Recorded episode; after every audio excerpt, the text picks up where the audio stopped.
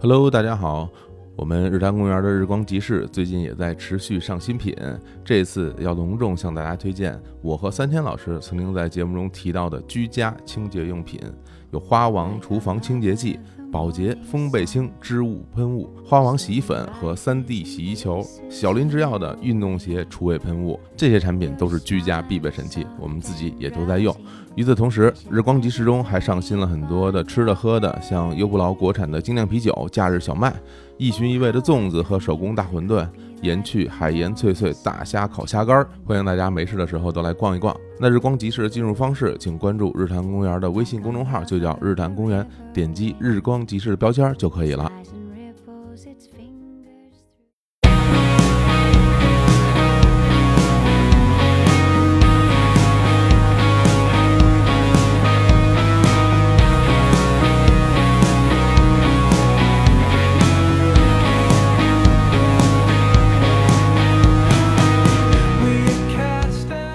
Hello，大家好，这里是人公园，我是李叔。我是小伙子，哎，介绍一下我们今天的嘉宾，依然是来自于北京社科院满学所的博士后杨元老师。哎，大家好，我是杨元儿。哎，哎呀，这个就不用过多介绍了吧？是啊，哎，我们上期节目播出啊，简直反响太热烈了。疯了，哎，呀，这这杨老师怎么记性这么好？嗯是不是古代的事儿张嘴就来？亲眼见过 啊？是吗？不是啊，不是吗？啊啊不是古代的民俗专 家嘛，对不对？不是亲眼见过那些史料，哎，对，对一对哎般哎人是见不着的，一般人其实想见也能见，就看下不下这功夫哎哦是吧？哎啊。是吧对，因为都是公开的，公开的啊公开的哦哦哦哎呀，对对，但是毕竟您是这研究这个的，哎，对，是对花了很多时间啊，嗯去琢磨这些史料，嗯研究那些古代的文献呀、嗯特别是那些满文啊。嗯，哎呦，这满文啊，因为我看您那书里边也也有一些字儿啊，啊，对嗯对，真是一个字儿都看不懂咱是讲那个故宫牌匾嘛，啊。嗯，嗯，对看着跟那个蒙古文就是对，它有点是用像蒙古啊字母拼出来的满文，哦后来哦它加了圈和点， 哦，反正那个字儿都跟画儿一样都，跟马头琴似的，嚯，是不是啊？这竖 着那样啊有草原风是吧？是吧 啊，杨洋老师也是会满文，啊，对对对。哎，对对，专门学习的啊，嗯，哎，哎现在咱们国内用满文的人还多吗？挺多的，啊，在挺哪儿多啊？的主要是就就主要就是研究清史和满族史，哦搞东北亚民族的语言。啊，就只有研究的学者才会了，呃，也有民间的，民间也有。也有民间的，嗯就是比如说一些满族人，他喜欢要学满文，嗯，也有很多人学这个东西，学的还很不错的。哦啊，那我们这个上回节目啊，哎上回书，上回书，哎，嗯，那么说到这宫里的事儿啊，是啊，皇后啊，嗯这嫔妃啊，嗯这个宫女儿啊，嘿，哎，说到大姑娘小媳妇儿的事儿。后宫啊，嗯后宫的事儿。嗯，那这期节目我们之前也做了一个预告啊，嗯我们是到底是聊个太监啊，哎对，您还是摩拳擦掌的 说要聊 太监，啊，要动手，是吧哎 还是聊聊美食。嗯后来我们决定还是先聊太监，哎，对，因为太监呢，为什么我个人觉得特别有兴趣？因为嗯他在也是我们从小到大看到这种影视作品里边，对对就，不光是关于清朝的了啊，嗯中国这一历朝历代，那是太监的这个出镜率太高了。嗯而且就是咱也不说这些呃野史或者说是影视作品，你看正史，嗯，呃，太监也是扮演了重要的角色啊。对嗯只不过在有的朝代它不叫太监，就叫宦官，宦官其实嗯哎英名都叫宦官。就叫宦官。哎，对，嗯，太监呢，您得得有点职务，您才能叫太监这样哦啊。啊。哎呦，这就开始学知识你了啊。上来就是知识，哎哎，，所以今天我们就来聊一聊啊，嗯就是中国古代啊太监，我们非常感兴趣的一些话题，嗯特别是清朝清宫里的太监。嗯，哎，这太监中国是从什么朝代开始有？反正先秦时期就有了。那么早？啊对对，我觉得这个还是跟中国宗法制啊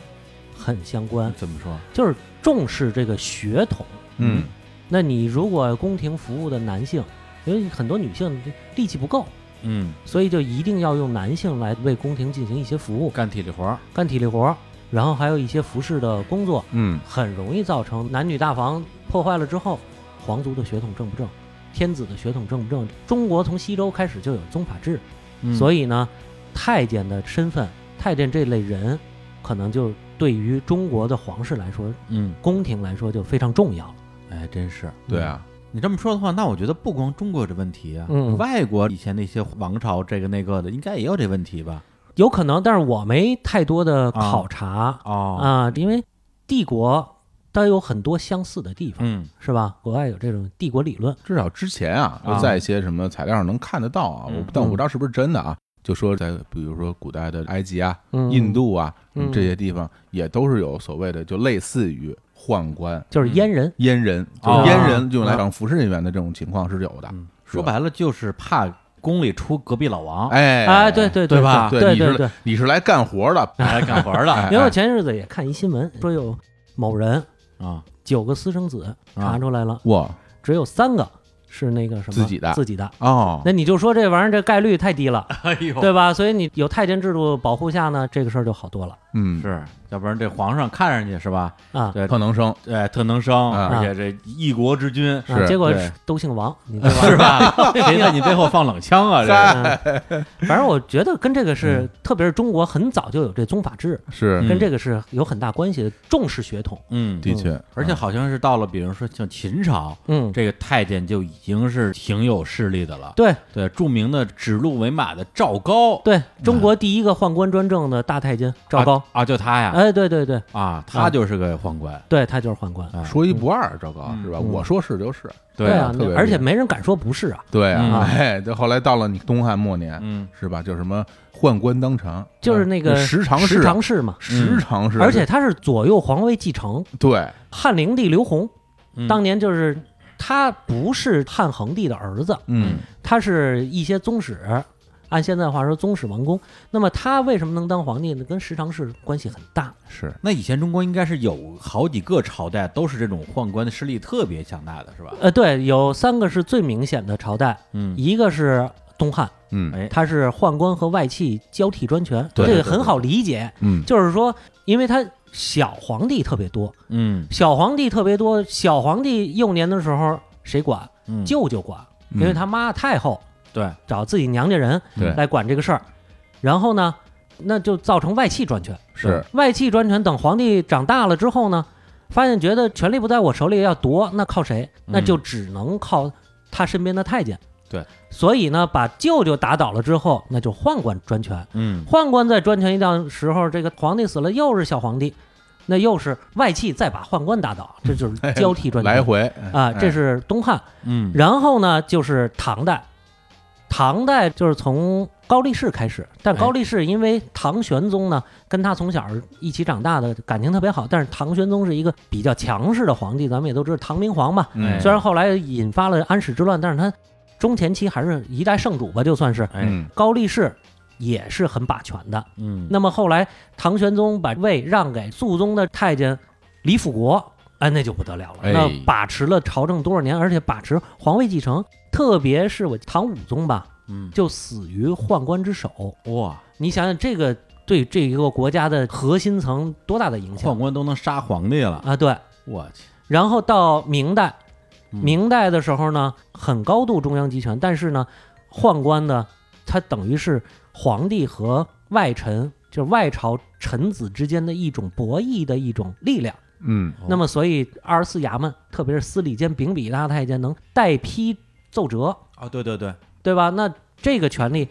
虽然没有汉代和唐代那么大，但是也出了很多把持朝政的大宦官，嗯哎，比如说最明显的魏忠贤九魏千忠岁贤，哎，但是呢，皇上说想杀他，其实也是可以的，嗯并没有出现到把持到皇位继承的这种程度。嗯嗯，那到了清朝呢？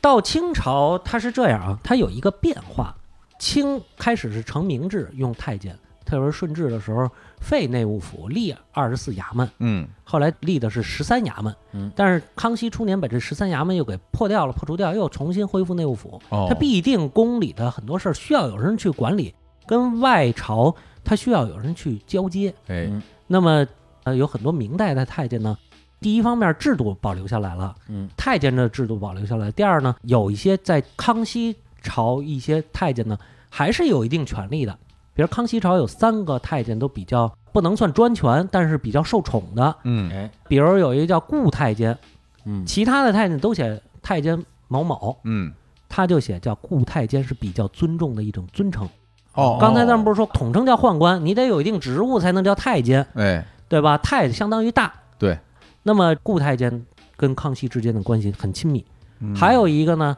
叫梁九公。我们关注北京传统评书，可能会知道，比如说《康熙微服私访记》，嗯还有《三道九龙杯哎》 《黄羊传》里头都提到过大太监梁九公，当然没有评书里渲染那么邪乎，但是呢，他对于聚敛财富、勾结外官这些事儿都是有很多的。雍正初年的时候，把他囚困在景山，嗯，后来赐他自尽。哦，也在哦景山自尽。对，在景山自尽啊的。我这景山是一就专门用来自尽的地儿，我嗨，呃，不是反正这这这不太一呃样， 他他不光是自尽嗯，这不光是用于自尽，他还有清代景山是一个什么衙门呢？景山是唱戏的宫廷演艺人员的一个地方哦，啊，有景山，有南府，嘿嗯，嗯嗯，然后呢，这个是梁九公，后来康熙后来还有一个叫魏珠，也是比较叫为什么魏珠，就叫为主哎，就叫魏珠，哦嘿姓魏的魏啊，啊，曹魏那个魏，啊？呃，珠宝的珠。雍正的时候，把他的所有权力差事全都下了。哦，后来在团城有一些差事，就北海那个团城。嗯，哦，然后乾隆的时候也没太重用，后来就死了。哦，，对，嗯所以这些太监如果说他当时也曾经啊嗯，挺显赫的，嗯基本上换了皇帝都得先弄他一下，哎，对，有的就致死了嘛。嗯对但后来从雍正开始，嗯你看雍正对康熙前朝的太监下家伙，嗯，那么从他开始，对宦官的整体制度、整体的指导思想就开始发生变化了。怎么说？到乾隆的时候，我觉得是一个巅峰。你像雍正的时候开始，就把这些太监管得规规矩矩，把前朝的太监进行处罚。嗯，那么他当政的时候，太监定了品级，最高是四品，你不能太高的品级，哦，这已经是给你的最大的恩遇嗯了。这个品级对应的是官级是吧？对对对，就是最高的总管太监是四品，哦也挺高的了，四品，四品那就地级市市长嗯嘛，相当高哎，那不低了，是吧？啊哎，然后到乾隆的时候，又把雍正他爸爸在位的总管大太监苏培盛嗯，嗯，又打击了一下，哎呦，就是杀鸡给猴看，对对对，对吧？然后呢，提出了一个特别对清代后世指导性的思想，就是太监乃乡野愚民治威治贱。你看这哎呀，这是说的就是完全你就不是人。定性了，啊就是吧我就是给你这工作机会已经给你天大的脸了，至威至贱，对，治威治贱就到头了嘛。嗯，对吧？这个就是乾隆定了这么一个指导思想，所以再后来有安德海，有李莲英。嗯，你看安德海就是江臣，就是山东巡抚，因为他违例，我就直接可以杀了慈禧太后，还得说好，嗯，还得赏，还得升官儿，是吧？要不然宫爆鸡丁怎么出来的呀？哎对吧嘿，就是山东巡抚丁宝桢嗯，因为杀了安德海，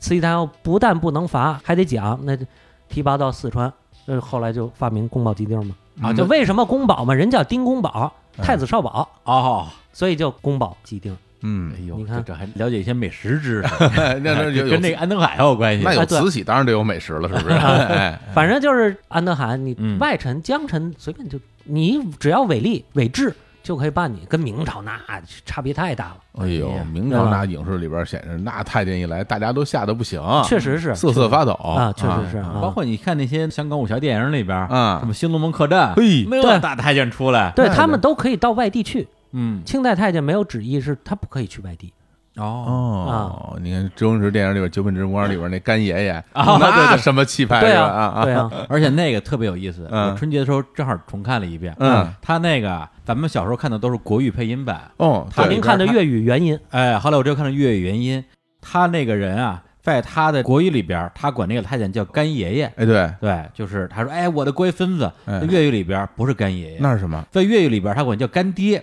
哦，然后呢，那大监管那干儿子，哦而那那么这个干爹跟他亲爹之间实际上是那个关系，啊，对，就他啊跟亲爹之间是那种关系，对吧？就是在古代这关系是有出处的，原来如此。对啊但这基本上就属于是明代的故事，嗯，这种方式出现基本上是明代了对哦啊，。清代是不允许交接外臣的。嗯，就是你太监，你出去你替皇上传话，多说都不可以说，说完了之后就有人记，记完了就罚嗯啊，就管得特别特别严。所以宦官专政在到清代是彻底彻底就没有了嗯嗯，等于他们手里的权力已经被从根儿上给束缚住了啊，对，这是都吧剔除掉了。啊。嗯，是。所以呢，今天我们刚才是先敲了说宦官啊，哎太监啊嗯在清朝的一个整体的历史地位，嗯，对。但是今天因为咱们也很少有机会聊太监 这个那是这个话题，啊聊透了，今 儿得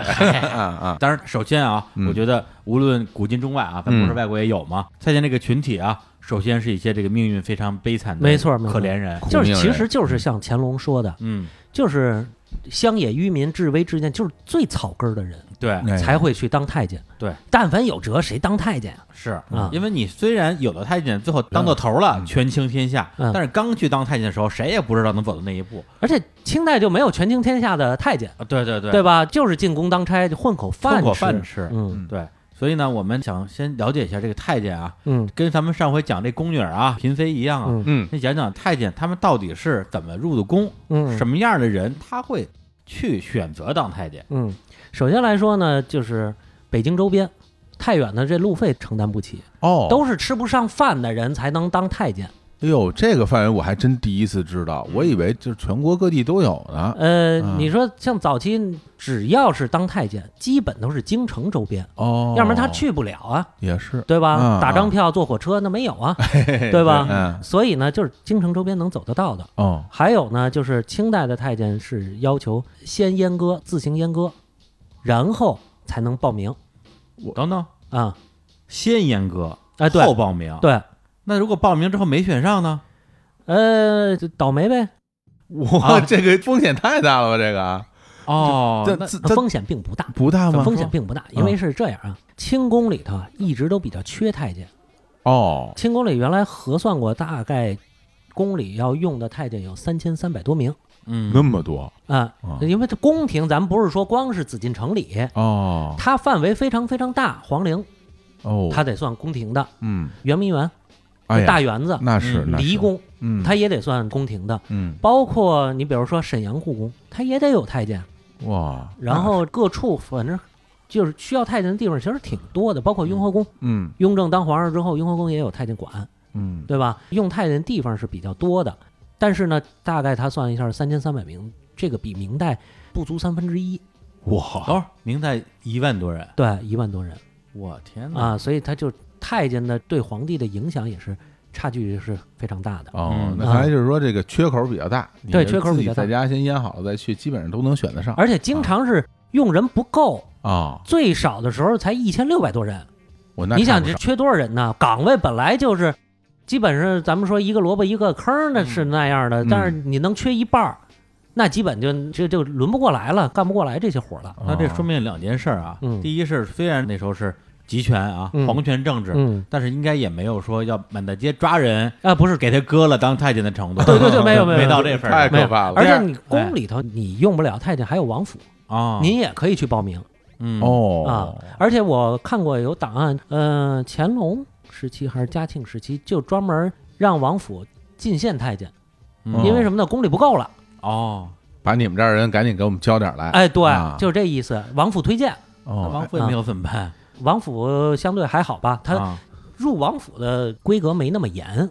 啊。这哦这王府太监呢，咱们怎么说呢？资质呢，要比宫里太监稍微再低一点儿，所以基本上呢，他不会有他找不着工作的这种可能。哦嗯啊对，或者说这个岗位，如果说供需关系是您说的这样的，嗯那说明这岗位本身不是特别让人向往，嗯很多人真的是不逼到那个份儿上，都对都不愿意去。对，嗯，人家就都是，其实真是，但凡吃得上饭，就不至于。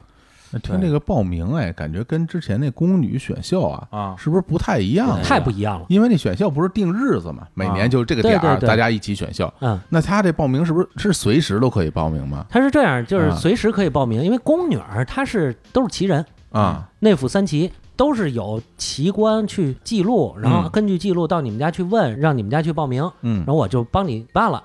这些。然后每年有固定的时间，我把这个汇总了名单之后，我给你呈上去，皇上一批，说哪天哪天咱们就选了就完了。太监呢，他没有这种组织，他没有组织性，嗯，都是吃不上饭了，那可能饿了三天了，觉得不行，那还得当太监，哎呀哎，呦，所以呢，就是先去找地方做手术，哎呀，嗯做完手术，然后去报名，报名完了呢，凑够十个人，咱就可以选一批。啊哦这样，哦，但是不是也有一个类似于报名处那样的地就儿？是内务府，它专门有一个窗口衙门，嗨，啊窗口可能是窗口行业吧，是吧？窗啊，口啊，然后那个什么投递简历是嗯啊吧？人一看啊，行，基本上没不行的嗯，报名没有什么不行的。呃，然后呢，有一个面试，嗯哦主要看你精神面貌，别不正常，哦，是吧？身上有没有残疾，能不能干活，嗯，身体情况怎么样？还有呢，就是一点哎，就是这个验镜，验哪个镜啊？净身的净，哦啊看你净的干不干净。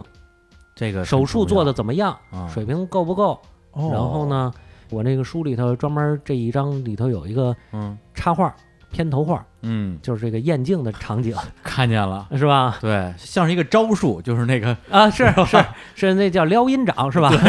哎呀，说白了就真的就上手摸呀，啊，对啊啊，非常简单粗暴的摸，就掏一把，掏一把，呃有就有，没有就没有。嗯，差不多就这意思。你这对，掏的应该是比较仔细的吧？嗯嗯，对，而且像以前看什么武侠小说嗯，里边那什么缩阳入腹，应该也都是假 的，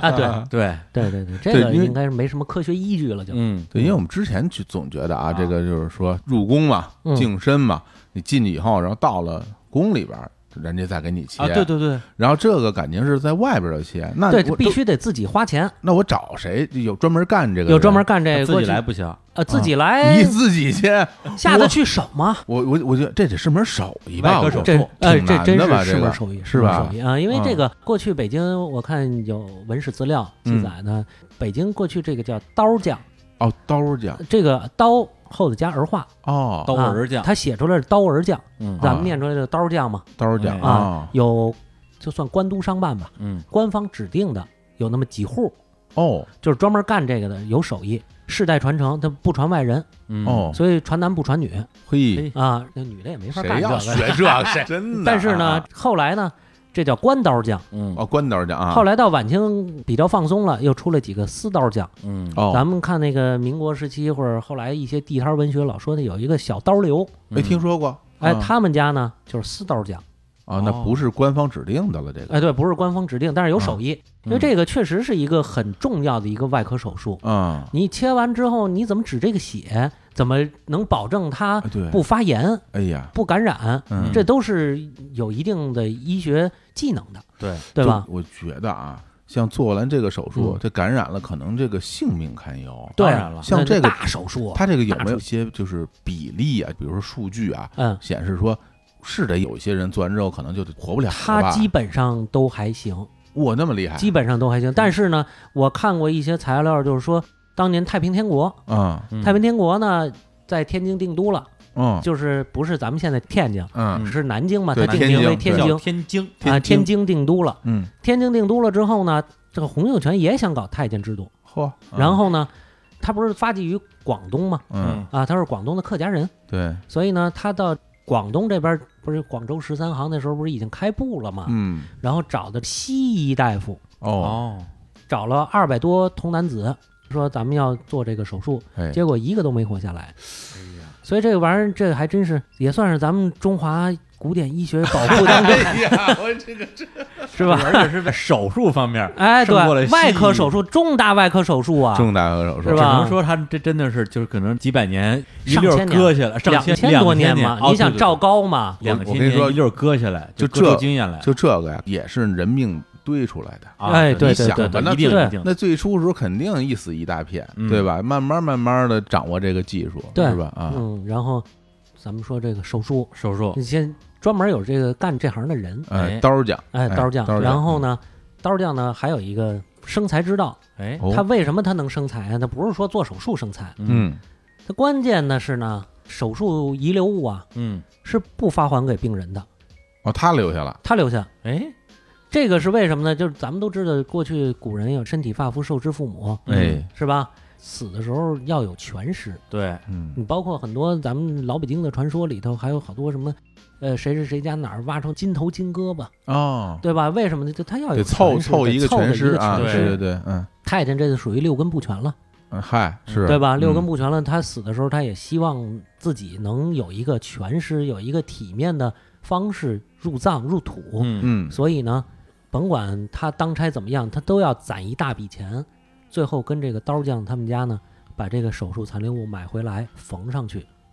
入葬。哦死了之后，对，死了之后要哎缝呦哦上去入葬。这肯定也是个传统，是个规矩了，对对，要敲一大笔钱真挺狠的这个，啊、那是吧？是你说现在这个外科手术啊，有时候切点什么小部件，是，好像还真有说问家里人你要不要啊？那你拔个牙，那牙还给你对呢，啊对吧？对对对 对，是可以啊带走的，啊这个对直接扣下了，啊，直接拿就钱扣来赎啊，拿钱来赎，这是生财之道。啊，而且呢，这个咱们就得想，保持几十年这东西怎么办？啊，对，对啊，那时候也没有福尔马林什么的。，对你泡了，它可能也缝不上哎，哎之前看那个周星驰那电影里啊。对，对，《鹿鼎记》那里什么宝贝，啊，好像是泡着的，泡着的，是吧那其实就是西医的办一法个嘛。罐子嘛，对啊对里边对泡着啊，是吧？哎还大玻璃瓶儿，大玻璃瓶拿儿着拿着， 对吧？我就记得《我红楼我梦》里说宁国府嗯，到荣国府借那玻璃炕瓶，嘿你想荣国府还是宁国府都没有嗯玻璃炕瓶，得你借想那那玩意儿玻璃罐子得多值钱呀？对啊嗯人那肯定是就是咱们演绎，哎但哎是那时候它不是这么来保存的，啊，不是泡着，不是泡着哦，也没人药水儿。这古代啊，咱们按这个保存生肉的方式来哎，说吧，嗯，就两种，一种是拿盐腌完了之后风干，哦，就做腊肉。腊肉哦啊，这个谁享用过呢？有一位古代皇帝嗯契丹，就是辽代的一位皇帝，进攻中原的时候嗯，是五代时期，打到中原洛阳，后来呢回朝死路上了。这太后说活要见人，死要见尸啊，那怎么办？嗯，那他们想的办法就是肉干儿，就做哇木乃伊干尸风干，哦，做成腊肉回去给太后看，我天，这个就是属于风干法。嗯嗯哎还有一种呢是油炸法，油浸。嗯，这个太监呢就属于第二种方式，哎，你啊给说说，就是手术残留物油炸，过油炸炸透，炸透之后呢，但是也保存不了几十年，嗯，所以它还有相应的药料，有几味药，有几味香料，一共是八种，哦，配成这叫八宝散，嚯，然后给它裹在一起，搁在一个红布袋儿里头封好。这一下就能保持到，起码这太监活到八十，这没问题。还得写好名儿，那那肯定贴个条儿，啊对啊吧？贴个条要儿不，然这东西嗯说是谁的？好啊家伙对呀、，这玩意儿花一大笔银子弄一人家的，这太不值当了，太恶心了也。我其实我这么跟你说哎，就炸完了以后，你也不知道是谁，就是 都炸成那样，对是吧？啊还撒着它孜然，不是什么，反正是香料啊没有孜然，啊有孜然、没有孜然是十三香啊，没八宝散啊，没有孜然啊，没有孜然。它有的是香料，啊有的是药材哦啊，研磨成粉。哦，所以八说宝这散这这刀匠啊嗯，要有良心，嗯就给你对号入座。嗯。他如果真给你搞点猫腻，你也拿没辙。一一点辙没有。啊而且我跟你说，说，这玩意儿真的是，你想啊嗯，这个人最后来取他自己的这个这个手术残留物，手术残留物不的时能候，啊！也基本上就差不多了。所以他来取的时候，是他死之前取还是死之后家人来取？哎，他有他家人吗？呃，太监其实还是有家人啊但是基本没什么联系。对啊他基本上就是他攒够这笔啊钱去赎，啊，是吧他自己本人去你赎想想看但啊，是有这个身份的大太监，啊那可不就派小太监去了吗？哦啊对吧？他不便这个啊！对对对对，自己出面了。反正我这么想啊，反正最后你去赎的时候，基本上你岁数也不小了，嗯，对吧？嗯这是第你去一，赎的时候，这是第一，对，比如你 你去赎的 时候，你们就反正你们俩其中一个吧。我替你去 说，真是这，小太监你把钱给我，嗯我给我跟你说啊，对，真的，第一个呢是也没多长时间了，估计嗯啊，第二个呢就是那时候人家可是要多少钱你得给多少钱，嗯，对啊因为因为你的目的是我一定要把它拿回来，对对吧？那我就坐地起价跟你要钱了，对，，那这刀匠可真是，但是也一般不会太违。别太，黑是不是？对，就别太黑，不是因为它基本有一官价，要不然它攒多少银子合适就是啊？对，第一是你得有一个行价，嗯你不能真的是对看人要价嗯。第二个就是你真看人要价，人家有那么多钱的人，我逼急了我弄你。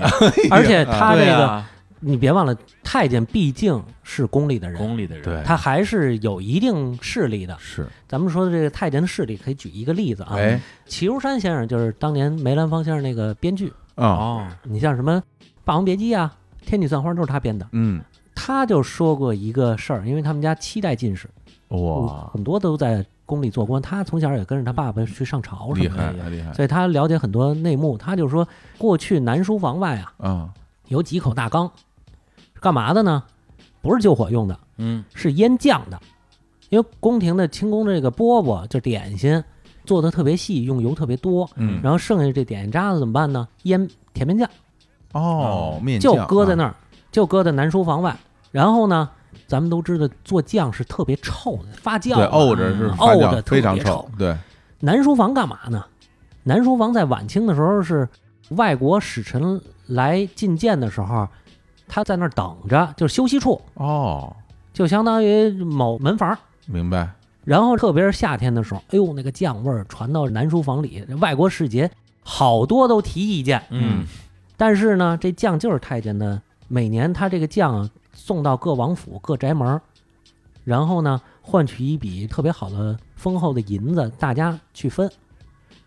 提多少意见，皇帝也不敢随便把他这建纲给撤了。你就说这个太监在宫里，毕竟尤其是在北京城嗯，是很大的一股势力，是哎，对吧？所以呢，你刀匠你再怎么着，你不能太黑了。对咱们起码来说面上过得去。对，贫苦太监，你知道他也没什么积蓄，你非坑他那一笔也不一定。对就像好多药铺过去中医开药嗯，给穷苦人开的药方就便宜药，哦，给富家人开的药方都是比较贵的药，嗯，对吧？各有各的，反正都是一大笔钱，对对吧？嗯你也别心太黑。是。挺好，嗯，那刚才说到做手术啊，嗯做完手术之后呢，当然会有一些生命危险啊，嗯那个什么发炎啊、感染啊。如果你没有发炎、没有感染，它还有一个就未来的，比如排尿问题。反正啊以前看书上都是说拿一个什么麦子杆儿什么之类的给它对对，我也听说过这个，因哎为我原来健身房啊碰，到一老先生，他们家小时候住在西单那边劈柴胡同。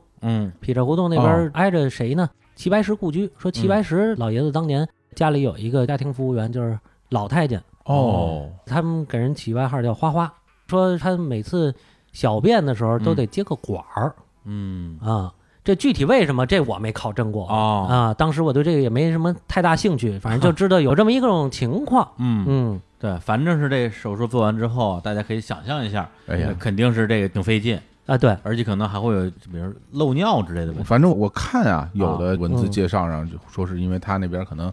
因为就是一个孔了嘛，对所以对所以对他就可能会有漏尿的情况，它也没有括约肌，对，然后就对所以说这个太监啊，这个房间里啊，嗯，可能这个就味道啊，就可能会、啊会会比较大。你对对你对想想看吧，嗯一个人那个时候又没有什么成人用纸尿裤一类的这种东对西，对对。是吧然后都他都是好布嘛，一层好几层个叠太监，他洗澡也成问题，是是是吧？啊这个这肯定气味是不太好。哎呀，嗯，那如果刚才您说这个进宫之前不是要体检吗？嗯看你这个净身是不是就是这个比较比叫验镜嘛，验镜没问题了，嗯，再进。如果验镜说哎不行，你这还差点儿，怎么办？再来一次那就再找刀匠。一般来说没这问题，因为哦刀匠都是世袭的，哦这个手术应该是比较熟练的，哦，是吧？啊嗯但是也有，我也听过一个事儿，就是说乾隆朝有这么一个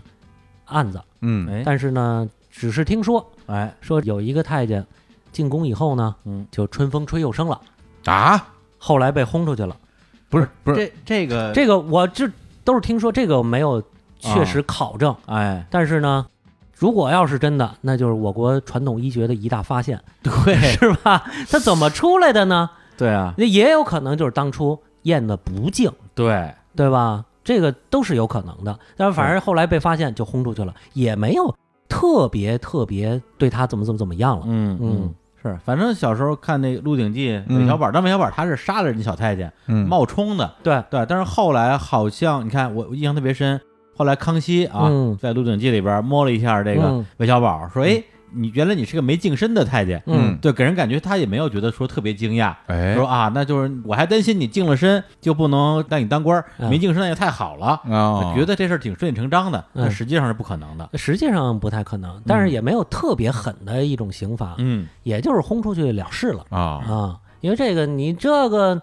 您就不适合在宫里干点嘛了，嗯，对，啊也得先考察一下这太监之前有没有什么劣迹，对有劣迹可能就要狠罚一下，没有劣迹，那这个玩意儿医学奇迹出现在我朝是吧？ 哎呀，这个是我朝的一个，这个是吧？荣耀啊，嗯啊，感觉还是是是，是这 怎么能再长出来？反正算是奇闻异事。啊，对啊，以前也是看这个电影儿什么之类的呀，嗯，就是这些大太监往往都会有一些避讳，嗯就不愿意别人说他是这个那个的。啊，对对对，而且说实话，现在你再看，比如说像《九品芝麻官》嗯，啊，里边不是有一些法庭上的辩论吗？哎，对对对哎对，周星驰张嘴就是一人烂屁股。啊哎，嗨，对对，现在想想，其实政治挺不正确的。那可不，对，虽然他扮演那个大太监，他其实嗯原型是李莲英嘛，至少在那个电影里边是一个反面角色，嗯你可以骂他，嗯，但是这个说法其实我估计这些太监听了肯定都大不乐意。啊，对，过去北京特别明代的时候，连河北省嗯大部分地区都有这个问题，嗯嗯就是明代，咱们刚才也说了，宦官专政，对这个宦官的势力是相当大，其实就是有点类似于咱们看的一些影视剧里的那种威风凛凛的那种感觉。哦，所以呢，北京及北京周边，尤其北京最厉害就是饮食饭馆儿嗯这个行业，里头对这个东西的忌讳是非常多的。主要忌讳就是两样东西，哎就是太监没有什么，他就忌讳什么，你就不能叫什么。哎，哦你比如说，过去鸡蛋，北京有各种各样的称谓。比如说，比如说，原来有一个老先生，就是说有一个南方人嗯到北京，当时没有咱们现在这菜单儿哦，点菜，他又怕人家笑话他怯，所以呢，就随便一点，看这边说我来个木须肉，嗯，觉得是肉嘛，他不吃鸡蛋，他就点个肉，哎，然后呢上来一看鸡蛋炒肉，这木须就是鸡蛋。嗯后来一看他不吃鸡蛋，这怎么办？那我算算了，我再换一个，嗯看这儿有摊黄菜，哎哎，那咱不吃肉，咱来个素的。啊，结果上了一盘摊摊鸡鸡蛋，蛋， 哎，一看，哎呦，太倒霉了，这怎么弄啊？哎最后来了一个，算了，要碗汤吧，嗯高汤卧果还是鸡蛋。嗨，嗯哎你看这果儿就是鸡蛋哦，啊，所以你看这个蛋有很多种那称谓，还有呢，鸡嗯在北京的传统菜肴里头不叫鸡哎，叫什么呢？有炒牲口丝儿，哦，炒牲口丝儿是什么呢？就炒鸡丝，那牲口不止鸡啊，但是。在过去传统北京的老北京的文化里头，饮食文化里的炒牲口丝儿就是特指鸡鸡丝，丝特嗯指鸡丝。哦还有呢，比如说过去北京有一炸鸡块儿啊，那时候就炸鸡块了，啊，有炸鸡块儿就是叫炸八块儿，嗯不是，等等等等，是是一二三四五六七八那八因吗，为嗯它是一只整鸡，啊炸完了之后切成八块儿，哦，是这么个意思。炸完了之后蘸椒盐儿，你看有没有点那个？哎，一模一样啊这个哎，不是啊不是，啊，问题是它叫炸八块儿，其实并不是因为它切成八块儿，而是为了避那个字儿吧？对，要么就叫炸鸡块儿了，对啊，对吧？嗯，但是叫炸八有什么区别？我但是炸八块儿八代表吉祥，好家伙，对吧您您这儿好家伙，这过油炸，炸完还裹香 料，我天，你这炸啊太监谁吃，呢？哎你这太啊，监看着得多烟心呐！就是炸谁呢？这这哪儿吃得下去啊？这个，而且过去只要就是明代，他能封了你这饭馆儿，到清代没这么大势力了。嗯，但是呢，你只要饭馆里你贴出这样的字样，嗯，太监是可以周桌的。明白，嗯等于就是啊这个这鸡呀、蛋啊什么的嗯就不能提了这个其实也是一种社会上的一种默契，啊。嗯对吧？你开门做买卖，你就都得照顾到，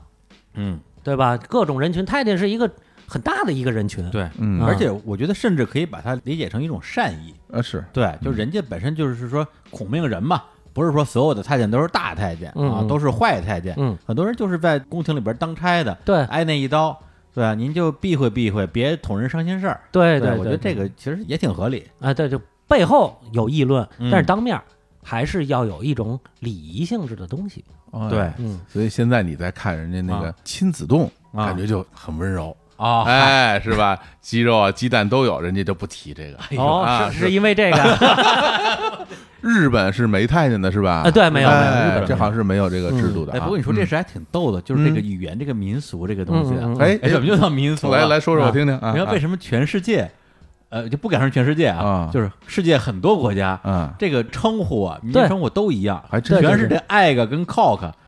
对，哎 因为我我看那个挺有人类意思学家格尔茨写那个文化的解释，他嗯写印尼嗯那边有斗鸡，嗯那个是特别有名的、著名的人类学研究的名篇，他的提出的理论叫深描嘛，什么嗯深层游戏、也浅层游戏，他也提到过这个问题，嗯就是英语里那个 cock 嗯其实就是有这种寓意，而且世界上很多地方，包括他研究那个印尼那个地方，嗯也都有这种文化比拟。嗯，所以这个可能是一种人类比较相通的文化现象。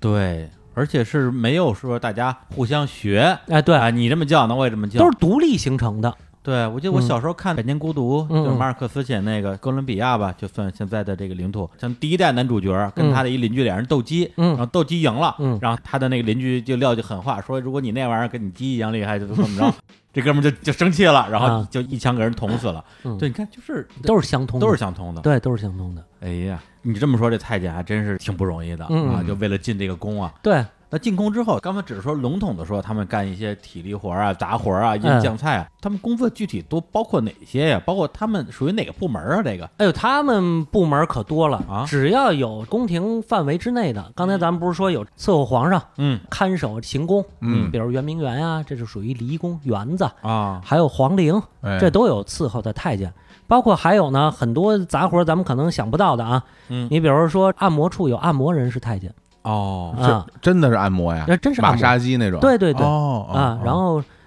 请发太监就是剃头的，哦剃头给皇也是上太监，给皇上剃头。啊哦还有比如说呃，冒充道士出家的，替皇上出家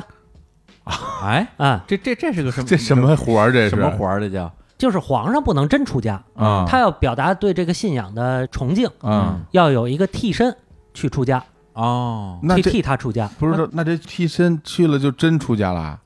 呃，这就真出家了，真出家了。哦这个就是太监去替，哦，然后有替道士的，有替和尚的，还有替喇嘛的，我啊，还有比如说养鸽子的、嗯嗯养鹰的、嗯养狗的，这都有太监。这个就是属于饲养员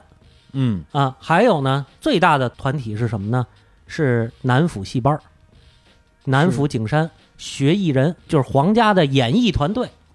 他有哦大量的有内学外学啊。对，说到这内学外学，我前些日子看一个满文档案啊，嗯，咱们这老北京管学念什么？小哎，哎满文档案它不是拼音吗？就是内小，嗯哦这个就是过去你看官方文书还用这个“小”这个字儿嘿啊，包括刚才咱们说太监不就是大的意思吗？嗯这两天我在微博上看那个，过去咱们不是有一个大明门、大清门，后来叫中华门哎嗯啊，我一看满文代清堵咖，堵咖就是门的意思，嗯它就是大跟太是相通的哦啊，所以内学就是太监的演艺单位，外学它有很多是旗人、八旗子弟去学戏，嗯，但一般都是内务府的。还有呢，苏州、扬州这些江南的艺人进来学艺，专门向皇家表演啊、哦哦而且这个内学太监，其实咱们老说太监，特别是晚清说呃李莲英、安德海如何如何，嗯都不如内学太监我那么厉很害多。呃，对，呃给的最恩宠的待遇是什么？太监能给最恩宠的待遇是让他们家人能入旗享受八旗待遇，哇那这非常高的待遇了这个李莲英、安德海都没有。啊，他们都没有他们都没有。乾隆元年的时候，赏了两个太监入旗，而且呢，这个我后来一查，哎呦，这太监真能生啊！他们家，嗯咱们一做对比就知道。咱们上一次说过有汉妃入旗，对，那么我们都知道乾隆有一个比较有名的后妃叫纯惠皇贵妃，嗯他们家呢是苏州汉人，姓苏，苏氏。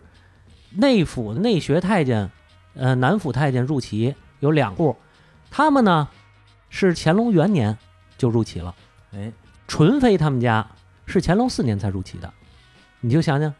就是说在这一方面来说，嗯啊，乾隆的太监比他那个后妃还好，等于说乾隆刚当上皇帝嗯这事儿我就给你办了对，是那吧？肯定是他当皇子的时候就欣赏这演员，这演员的艺术肯定嗯好，但是咱们现在看不着，哦就是说白了就爱看戏，爱看戏而且呢，他虽然那些人是太监啊，嗯叫叫内小，嗯，但是呢，只要你在舞台上，你也是个艺人，嗯对是个明星，哎对有这个明星光环儿，哎，对，皇上是你粉丝，啊我不得给你入了旗啊，那这没准进宫之前就是从小学这个的，嗯是吧呃，这个没准儿没准吧？啊，没是准吧儿，但因为嗯因为太监分两种，哦一种是从小就出家的，就是他家们里叫给送进来的啊，对，家里送进来，他们管那个当太监叫出家，哦，还有呢叫半路出家的，就是岁数很大的了。哎呦，就是岁数很大了很大的还能当对太对，监，就不能太大呀，啊啊！二三十在过去就很大了嘛哎。呦你，看现在突然觉得半路出家不是一好词儿了， 然后，对 呀，然后这个我记得朱家进先生说，当年采访那个老太监叫耿金喜，嗯他就说，当年慈禧太后在乐寿堂住的时候，就现在珍宝馆那个景区里头，嗯，慈禧太后看着一批新来的太监都三十多岁，啊哇，然后慈禧太后还问他们说娶媳妇儿了吗？太监说娶了。哦，呃，生儿子了吗？生了。嘿，你倒不错，娶了媳妇儿，生了儿子，又想当太监，咯咯咯一乐。你看他有这个记载，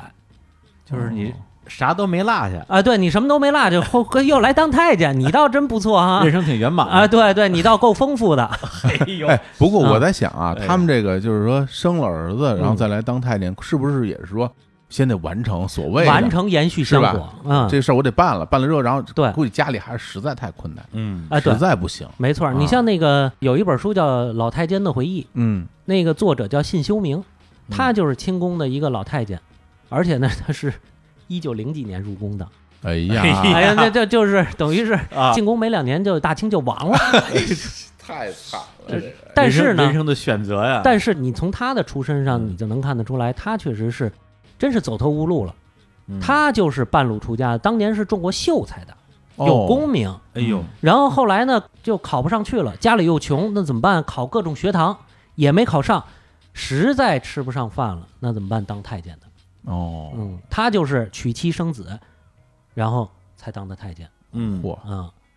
那等于说就是在太监里边儿，嗯刚才就这些呃演艺人员嗯待遇相对来讲是最高的，啊，对，而且很多太监他是因为这个红的。嗯，你比如隆裕太后的那个特别有名儿那太监小德张，哎呦，这太嗯有名了就是唱戏唱红的哦，啊，他嗓子好，而且很多太监想红，你必须得有这才艺。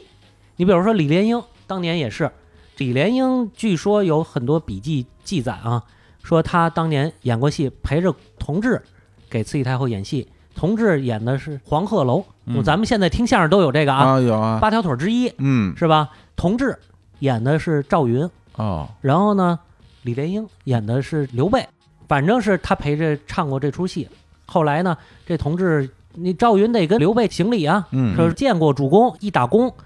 然后刘备不是太监吗？嗯，呃，说奴才不敢，赶紧就跪下，吓坏了。嗯然后这同志说：“这唱戏呢，你好好唱戏，不许胡来。哎”，然后底下慈禧太后一乐，啊，哈哈一笑。你这有这么一段故事，哦，而且清代南府太监后来就一直延续到清末，他从南府改编到升平署，嗯，裁了一半儿的人，这一半儿呢都是正常人，就是旗人啊，哦嗯包括苏州艺人啊等等的这些人。那等于说最后留下都是太监这些唱戏的。对，呃，哦，宫里只用太监唱戏了。哎呀，而且刚才咱们不是说乾隆元年奉旨入齐的有两户太监，哎，还有呢，这个纯惠皇贵妃是乾隆四年入齐的。嗯我看的乾隆五十八年一份档案，你就发现纯惠皇贵妃这个后裔啊，嗯，渐渐的就人口凋零。哎，人越来越少。哎呦，你再看这太监的后裔，哇、越来越多，越来太监后裔这好多啊！他因为不是他自己亲生，但是他侄子呀。哦，因为所有太监都是旗人，为什么呢？嗯他进宫以后，他有一个任旗，嗯，就是这太监我要挂在八旗之下，嗯你也得是旗人，服侍皇帝嘛。对，但是你没有子女这无所谓了，嗯你就是旗人，你没有子女，你子女你子侄都不承袭这哎个东西。呃，但是入旗太监就是子女都享受这八旗体制的优待。嗯你比如说，我记得有一个叫张自新的太医，嗯，就是太监后裔，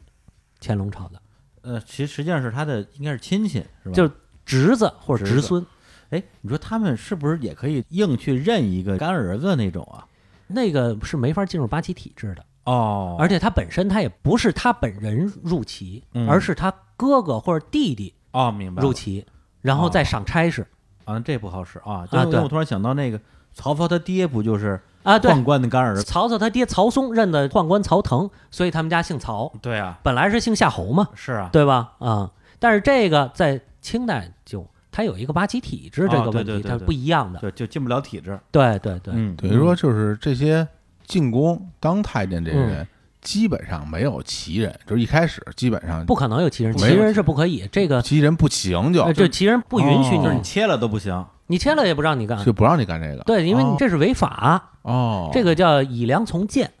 呵，哦，啊。包括你旗人的女儿，你不能给人家当妾去，不能给八旗以外的民人当妾，这叫以良从谏，嚯，嗯这个罪名挺大的这。个等级制度非常的严格哈。对对对哎哎，嗯刚才提到了一嘴李莲英啊，嗯李莲英好像出现在文学作品啊和影视作品里边，形象都挺差的，嗯， 是个大坏太 监。哎嗯实际上，这人在历史上的口碑怎么样啊？历史上口碑就是这样，就是搞历史的人、啊研究历史，特别是早先研究历史的，都认为李莲英起的作用不好。嗯嗯但其实我们现在对宫廷史进行研究，特别宫廷制度进行研究，发现它起不了太大作用。哦，包括朱家进先生也有过相关的研究，他就是说李莲英啊，好多人是打着李莲英的名义嗯，去敲诈。哦，嗯你比如说放外观，放肥缺，好多人就说走李太监的门子送礼，都是有中间人的。哎，哦，这个中间人收了礼，但其实都是要放缺，都知道他了解宫廷里的放缺是怎么回事，这制度这一个游戏明白游戏规则。嗯，然后呢，他说这钱你得给打点大总管，哎，那么这钱是他自己收下了，嗯但是其实都得放缺，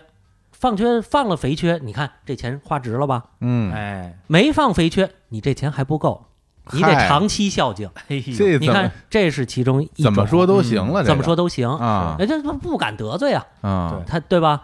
还有就是晚清民国时期的一些人的一些笔记、传说之类的东西，就是说李莲英跟光绪怎么怎么怎么不好。嗯，但其实呢，通过咱们看朱家进先生研究，包括很多一些太监当时的回忆，嗯，他们是认为李莲英跟光绪关系是非常非常好的。哦光绪囚禁在瀛台的时候，经常找李莲英去聊天儿。嗯李安达他一直跟李莲英关系非常好，叫李安达嘛，不嗯叫莲英啊什么的，这个都没有。哎呀，而安达其实就是兄弟的这种意思嘛，对，嗯哎是吧？郭靖跟 这个拖雷 对吧又称安达安达，啊哎，对对，对对，呃，他有一种尊称，这个安达其实是一种玩伴的意思，嗯，哦，他专门过去清宫会给皇子去选安达哦，啊。然后呢，光绪就管李莲英叫李安达，啊哦然后呢，俩人去聊天儿，再有闷的时候呢，光绪喜欢什么呢？拆卸钟表，嘿，然后呢，就专从这个钟表作调匠人，你给他拿一钟表来，然后光绪呢负责给拆下来，再给装上去，组装钟表，嗯，装不回去，再由钟表作的人再给装 回去，哎呀就反正跟李莲英一块儿研究嗯啊啊，所以你看他们俩人的关系从这点上来手看办是吧？啊，对，就就还是乐高，啊哦是还是不错，嗯还是不错，就是没有那么邪乎吧，起码来说，对嗯，而且好多野史都是李莲英跟慈禧这个，这个其实是不太可能了，哦因为什么呢？这个刚才咱们不是说安德海吗？嗯，安德海活着的时候就有这传闻，对，就是说安德海跟慈禧如何如何。哦哎，嗨啊，这个民间呢，总爱找这种艳闻、嗯嗯桃色新闻，对，尤其是慈禧的秘密生活嘛，啊，对对嘿对，当时就有，这不 新鲜啊嘿，这不新鲜。嗯，所以呢，当时这山东巡抚不是把安德海给杀了吗？哎，杀了要曝尸三日，就是让大家看看，你看他有没有啊，我哇干净不？干净啊？我这铺师真真全铺了，要这全部了。哎呀，然后就是哦以平息这个传闻，啊，看那儿干净不干净？就对全啊全裸让您你以让为你是瞅啊啊！我以为是看这关系干净不干净，嗨，反正反正你儿干净哎看那儿干净了，那儿干净看这这关系就干净嘛，对不对？然后呢也，是也是，嗯这个就不攻自破了嘛。但是嗯慈禧特别生气这个事儿， 哎，后来呢也知道有这个事儿了，就明白了，慈禧本人都知道有这传闻，对。然后呢，让宫里的太监重新再验一遍镜，就有就有一个名词儿叫扫二查，哦，哎呦嘿然后就有这个官员就来说这个事儿嘛。像慈禧说，咱们为自证清白，咱们是不是再扫一遍二查？嗯，然后呢，把所有宫里太监又扫了一遍，验了一遍，发现没有不干净的。那这太监就引为终身的奇耻大辱，就哦传弄主意，把这官员就给办了。哦，对，就因为你的这进谏又让我们又被是有羞辱奇耻一大，次哎，对对，羞辱一次，对，特别特别的记恨，因为嗯太监他真的是受过这种刑罚之后，心里对这方面是非常敏感的，一定的一定啊的，而且这个阴影面积非常大，嗯，对吧？哎，那这太监就是刚才也说了说他们啊，在这宫里都干啥活儿，他们嗯整体的地位是不是就非常低了？对，就从乾隆定了那个调子之后嘛，哎啊乡野愚民治威治谏之后就非常非常低，嗯，而且呢，经常是是被连坐，哦被，谁连坐呀？就没准儿是谁就被连坐。没准儿 是什么意嗯对思？啊你比如说那个谁，咱们说乾隆有一个敦妃，嗯就是十公主的母亲，嗯打死一个宫女儿。咱们上次也说，宫女儿好歹算半个人，是然后就是因为打死宫女儿，乾隆特别的伤心，因为大清朝从有以来第一次宫里发生这样的命案，哦，不可接受。等于说原来就是稍微打打教训教训就完啊呃，了，也就是打几板这子，结果给打死啊了，这不太打死了，这受不了。了，把这个敦妃降位了。哦，然后呢，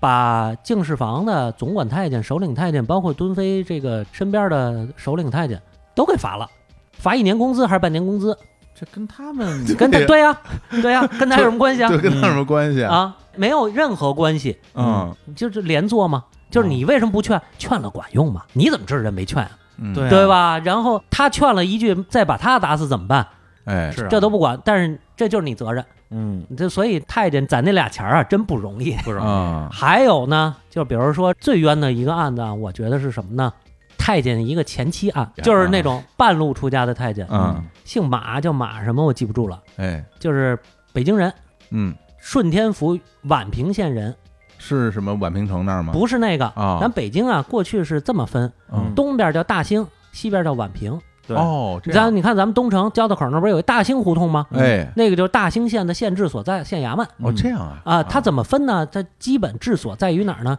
以中轴线为线，嗯以东北京的城墙，嗯，城里是由这个东西城有各八旗管、哎九门提督管，嗯然后南城有巡城御史管，城里到从城墙往外十里，这叫郊区哦，这就这就叫叫区区了，啊，对，城外十里叫郊区，嗯东边这个郊区和西边这郊区归大宛两县管。哦啊，那你比如说住宛平县的嗯马太监，很可能就，比如说咱们现在这个航天桥哦，啊，啊这个就属于宛平县的县治所在嘿，我之前上网查，就是我们这门头沟啊，啊，以前好像也算属于宛平也属于宛平吗？那太远了，啊但它可能是不属于宛平吧，它是其他的县，哦，或者说宛平县代管，因为门头沟不一样，嗯门头沟那儿有一个叫琉璃渠的地方，哦琉璃渠过去叫琉局。当地人也叫琉局，是什么呢？给宫里烧琉璃瓦的地方，嗯哦，还有煤矿，它不太一样不太一样，啊、不太一样，它可能归宛平县管。嗯但是呢，主要的范围就这么大嗯哦啊。这个马太监呢，就是半路出家的太监。这个马太监呢， 就是娶了媳妇儿，生了孩子，哎，再去当的太监，嗯然后进宫十几年了。他在某皇孙位下当差，哦，一向都比较老实，也没招惹过什么事儿。突然一天把他带走了，嗯，为什么呢？他这个前妻啊，咱们只能叫前妻，前妻虽然没离过哎婚，前对吧妻？啊，嗯前妻呢，因为什么事儿呢，跟人家讹诈，然后呢，案子闹得挺大，闹到直隶总督那儿去。最后呢，他就说什么呢？说我们上面有人， 哟，就是我前夫是太监，哎说嘿多长脸是吧？哎，好，感觉多长脸，我前夫是太监，嗯，哎，你们查查去吧，你们可不能得罪我，啊我们宫里有人，哎，那真是宫里有人宫里，有啊人对吧？有但其公实公，这是其啊，其实呢，多多少年没联系了，哎，进宫基本就没什么联系了。嗯，啊，然后呢，九门提督、直隶总督觉得这玩意儿干系重大呀，嗯关键不是别的，不是说你宫里有人你怎么怎么怎么样，他这个马太监这前妻啊，他就不懂，嗯，宫里对太监他特别防止太监因为在宫里当差的这种身份扰乱地方治安和法律，嗯对，所以一定要查。结果报上去一查，说这马太监跟家里没什么联系，而且呢，他一向在皇孙这个位下当差，特别老实。嗯这个就是讹诈，跟他没关系。然后呢，就把这个马太监的前妻啊嗯，给判了发配，这活该嘛。嗯然后呢，马太监呢罚俸，然后还被发配到远处当差，这个早十几年积累下的工作基础啊，就全都白费了。原来在宫里当差，后来可能就发皇陵，这就属于哦，外围当差嘛，或者园文员扫院子，就这个了。哎这我这活该倒霉哦嘛，这你说跟他有什么关系对呀，啊？这跟这不太惨了，他对都啊他不知道都。对，我觉得就是特嗯别，就跟他一点关系都没有。但对是呢，就是以这样的严刑峻法控制他们，哦，所以清代太监逃跑的特别特别多，啊，就手术白做了，不干了，干不下去从宫里逃出去，啊，对，跑。呃就真逃得出去是吧？呃，他有出去的机会吗？啊，你比如说平常就出去买东到西啊，啊，传个口信儿，他可能就能跑了。这些活儿哦是就他等于干就的不回去了，啊，他不回去是吧？了。我有正当理由出去，哎，对但，是我就不回来了出。去之后，虽然我白挨那一刀，起码我是个自由人了。哎对，我干点什么，我受歧视也比在宫里强。哎呦，啊那或者你哎，你说那太监，当然我也不知道啊，嗯他如果出了宫，嗯，然后他不说自己是太监，他能装出来是不是太监吗？这个不好说，但是我从档案里头看，逃跑多少次都能给抓回去啊，啊，啊啊！这是我见过啊，最多逃跑过九次都给抓回去了， 我天，在档案里记过。然后这是哦还有真的专门一太份想档跑案，了啊专门一份档案是什么呢？逃跑五次以上的太监嗯的各种案子，专门一份档案，皇上要查，这都怎么跑的，然后呢怎么判的？大数据啊，这对个对，有大数据，逃专跑门一五份次以上的太监，对对对，逃跑太监都怎么弄的？还有呢，这是逃跑次数最多的，我看过有九次的，啊，逃跑最远的，嗯我见过跑到南京的。逮回来了，雍正的时候有一太监跑到南京了，啊，然后呢，就是我们看这个乾隆不是有一个惠贤皇贵妃嘛？嗯嗯惠贤皇贵妃高氏，她爸爸叫高斌，当时是江宁织造，嗯，江宁织造高斌专门把这太监给逮着了。哇，逮着，然后派人押解回京。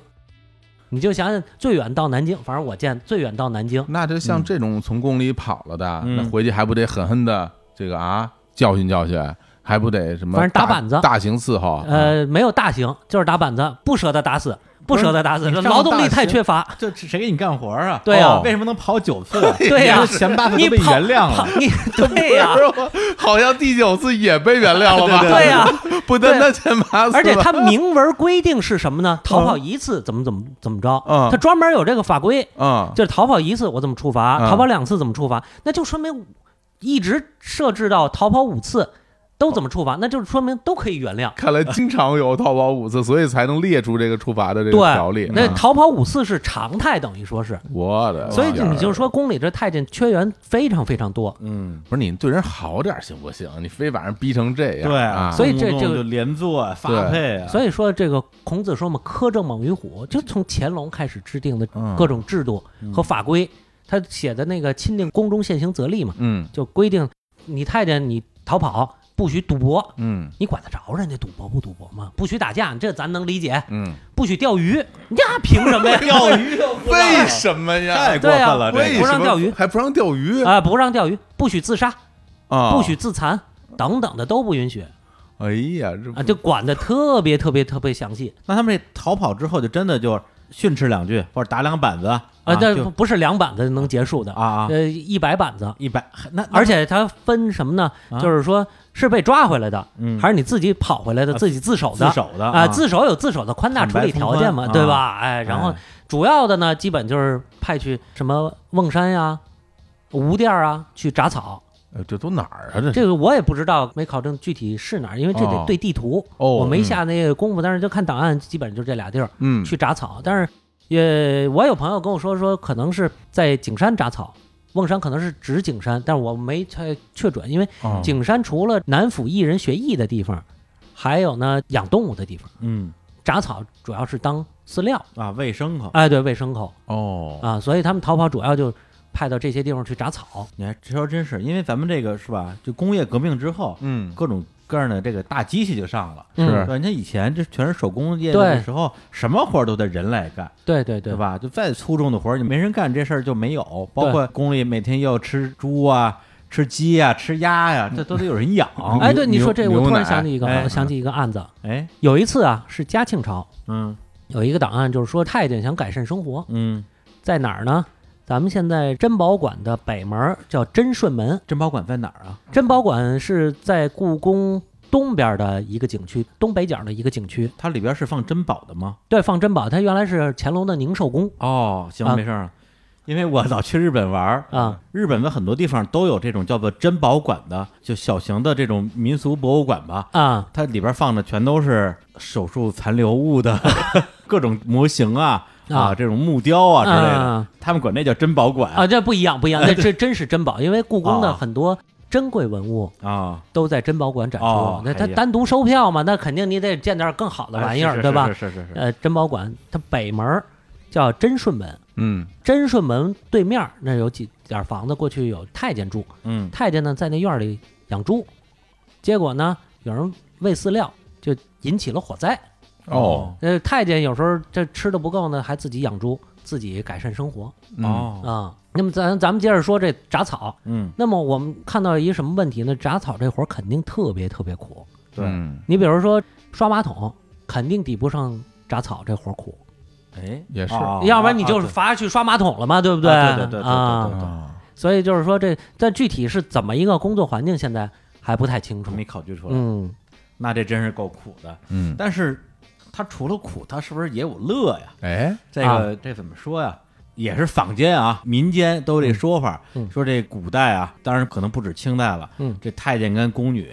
在宫里边儿，就是哦两边儿都闲着，嗯，对，但是太监可能大他男大女嘛，对吧？啊，对对对对，太监他可能他也帮不上什么大忙，嗯 但是总比没人好。大家嗯很多时候其实是就个伴儿，就个伴儿，嗯，嗯然后这关系好像叫对食是吧？对，这个是明代的词汇。啊，啊啊清明代啊也明用朝的词儿，嗯呃，清代就明代，你像魏忠贤跟天启皇帝、熹宗的乳母客氏，他们俩就是对食啊，这个是历史上有据可查的啊。对，有据可查，是明代这种关系特别多哦啊，因为宫女终身制，出去也不嫁人了，对吧？啊，所那以这结个伴宫儿。里是允许的是吗？呃，明代是允许的，哦，但是在清代，就因为这个魏忠贤跟客氏的这种关系扰乱朝纲嘛，嗯，啊，就严令禁止，哦，他们叫菜户嘛，就严令禁止这种对食，而且呢，不许认亲，是什么哥哥妹妹这这不成这个哦，啊，然后呢，罚的是非常重，嗯，不光是说宫里某太监管，某什么市郊慎刑司管，很少出现这种情况，嗯，但是呢，也不是说完全的没有。因嗯为是这样，我看过一个乾隆朝的一个档案，哎，这个档案就是一个案子，太监跟宫女之间的一个案子。乾隆多少年？十六年吧。嗯，宁寿宫太妃洛贵人位下有一个宫女儿叫五妞儿，好像叫五妞儿吧？五妞儿，啊，五妞儿在太监赵国宝的住所抹脖子自杀了。哎呀，你看这个情杀案件似的，是吧？对啊为什么跑对到啊太监这太个监屋里自杀了，嗯我天还抹脖子了，哎呀，嗯，抹脖子自杀是一个非常重的一个罪？好像是清朝是比较忌讳自杀这个行为，对对对是吧对，就啊自绝于宫廷嘛，啊自不绝能于在人哦宫民，里自杀，啊死你这死外头没边没人管啊，外头也不允好许像不自杀太。许死啊，外头也不行，不同的地方有不同的惩对罚好像条例，对好像啊自杀是不太允许的，呃，因为什么？么呢？自杀主要的问题就是你弄脏我一块地儿，哎呀，嗯就是这么个你吓人，上吊吓人，嗯抹脖子更吓人，弄一地血什么的等等的。嗯，呃，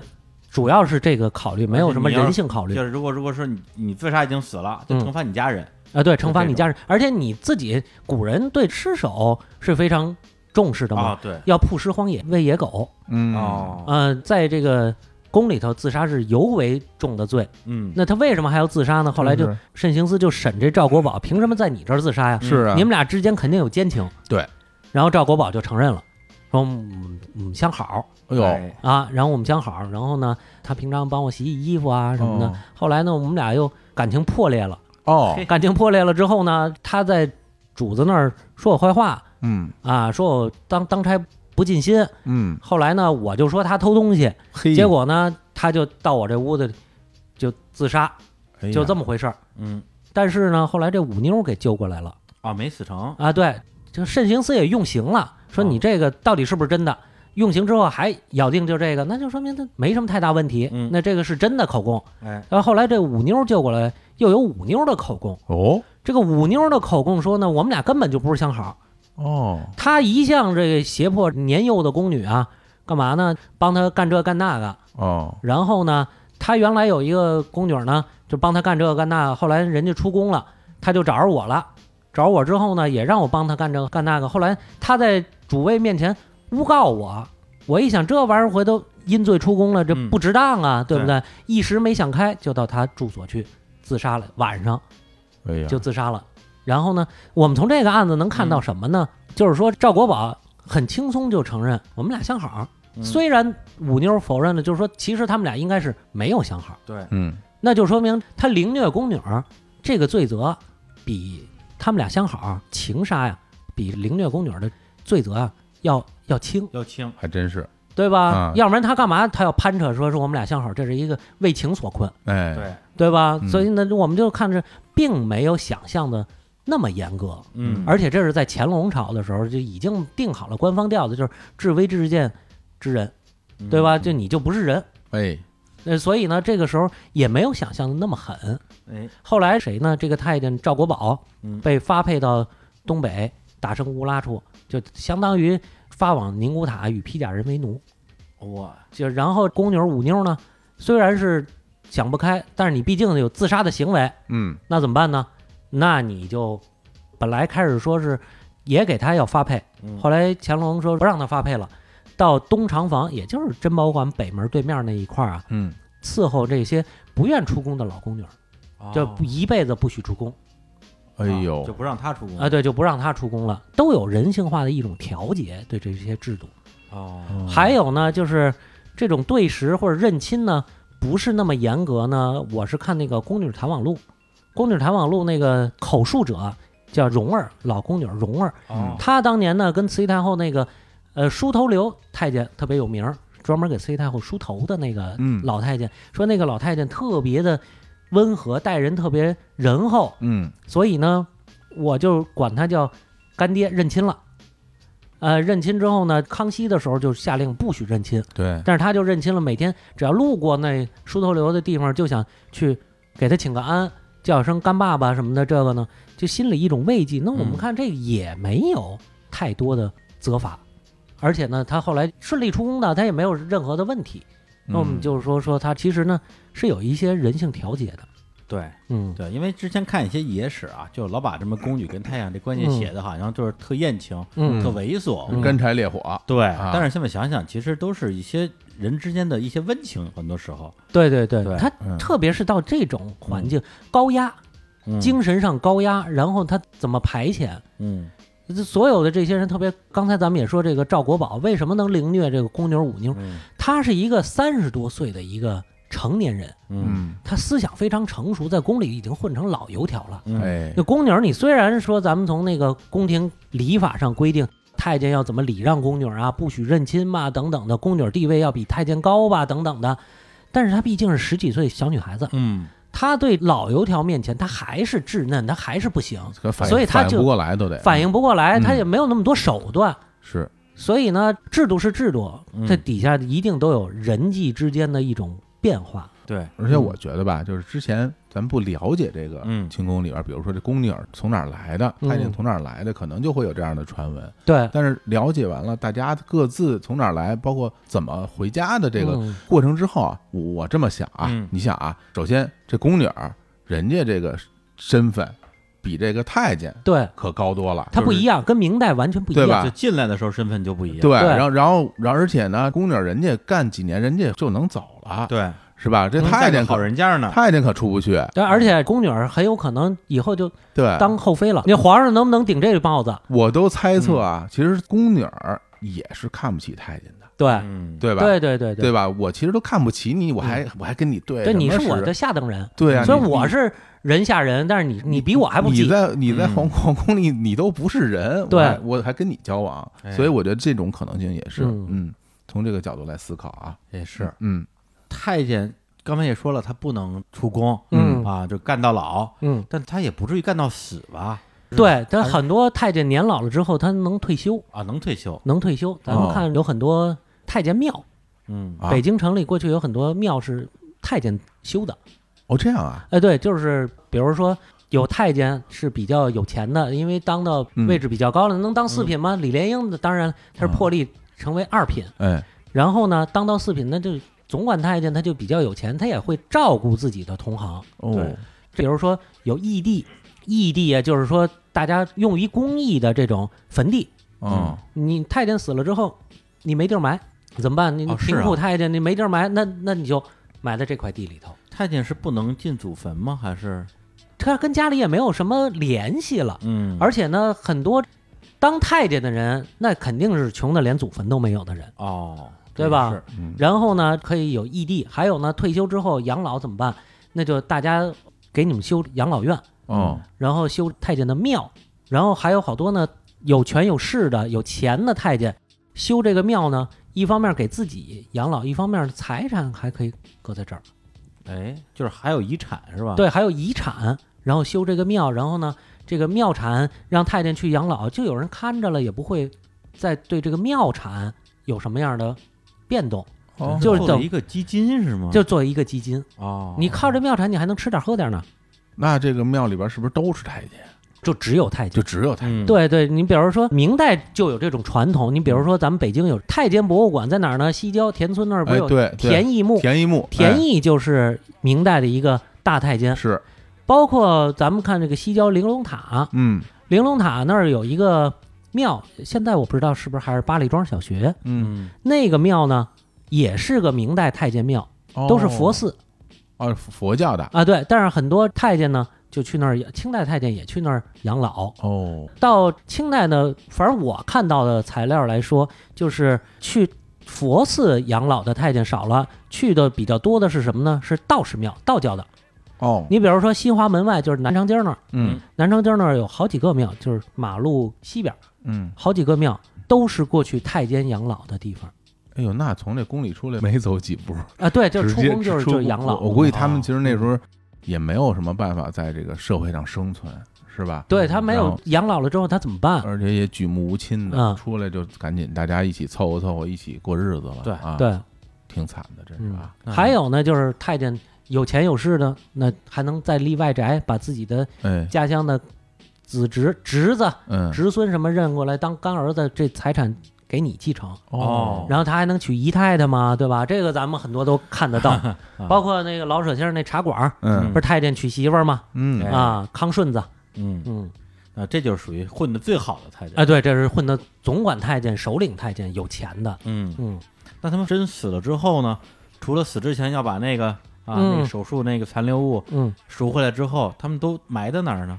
呃，刚才不是说了吗？有钱的就买墓地，没钱的就埋在这个义地，一哦就是公益的这个坟地哦，啊。所以北京那时候是不是就会有一，就比如说这儿这儿一片儿那儿一片儿的，都是集中的，就相当于太监公墓，嗯就是吧太监公墓，啊。嗯，有钱的太监，你比如李莲英，那啊自己修个庙，自己埋在这庙里头。对，后来还六让一小学嘛，后来还让人给刨了嘛。呃，这个刨的不是盗墓，刨这个李莲英墓是我们一个亲戚啊，啊，对，是文革时候受迫害，被派去干活儿挖那个墓，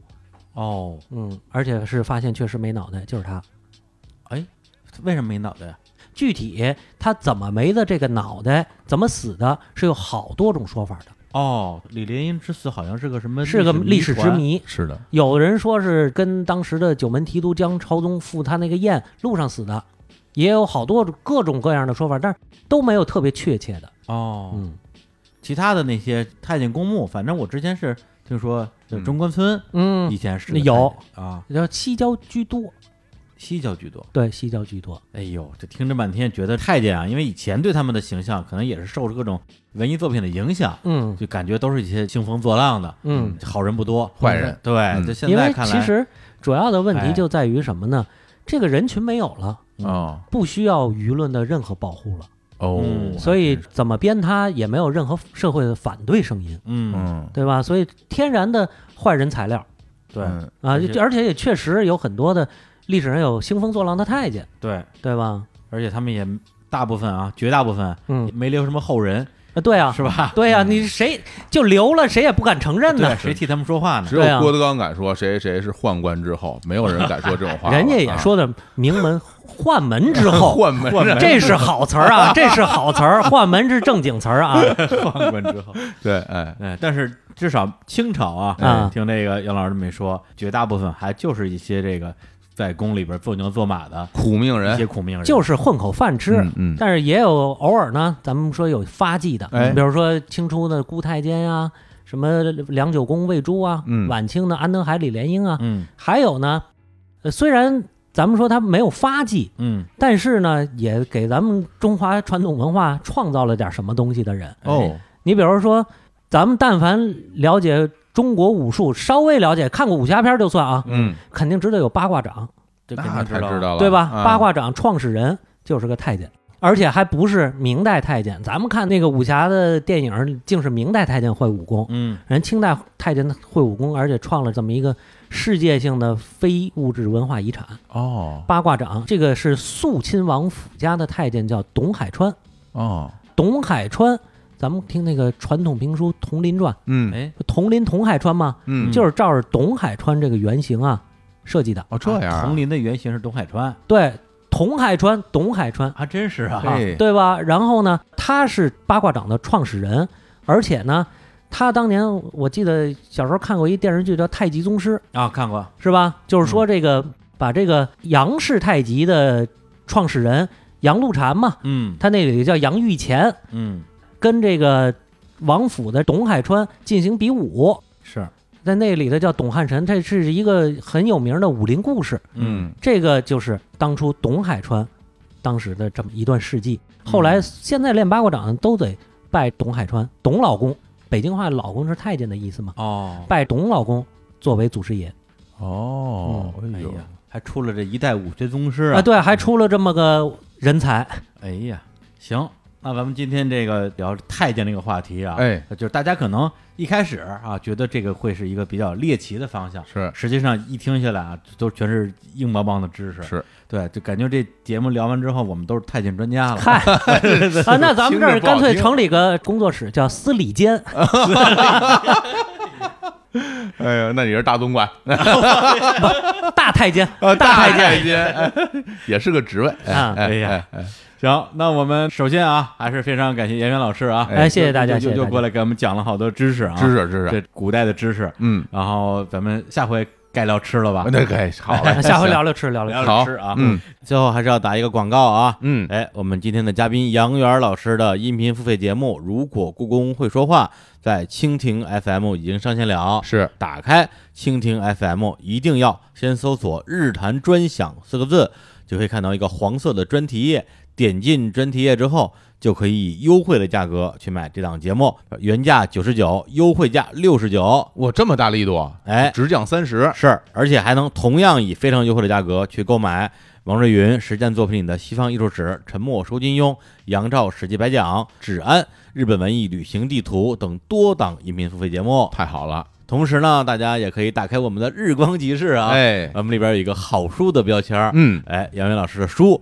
如果故宫会说话》也已经上线了。同时，我们日光集市里边还有好多好多好多好多的好书，嗯大家不妨逛一逛。是，那日光集市的进入方式就是关注日坛公园的微信公众号，点击日光集市的标签儿就可以进入了。好，那今天我们这太监就就先聊这么多啊。哎给大家最后来来首歌。哎，刚才也提到了啊，这金庸的名著《鹿鼎记》啊，韦小宝嗯是，哎，我们就来放一首《鹿鼎记》这个电影版的一个插曲，哦，由黄沾演唱的一首歌，叫做《开心做出戏我有，这是名曲，特别好听，哎》。，是，那我们就为这首歌里边来结束这期的节目，跟大家说再见，拜拜拜。拜。拜拜。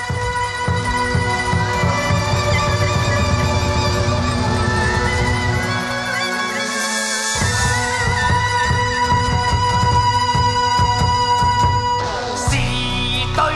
是錯是傻，暫且不理。用笑用歌聲傳我傳奇，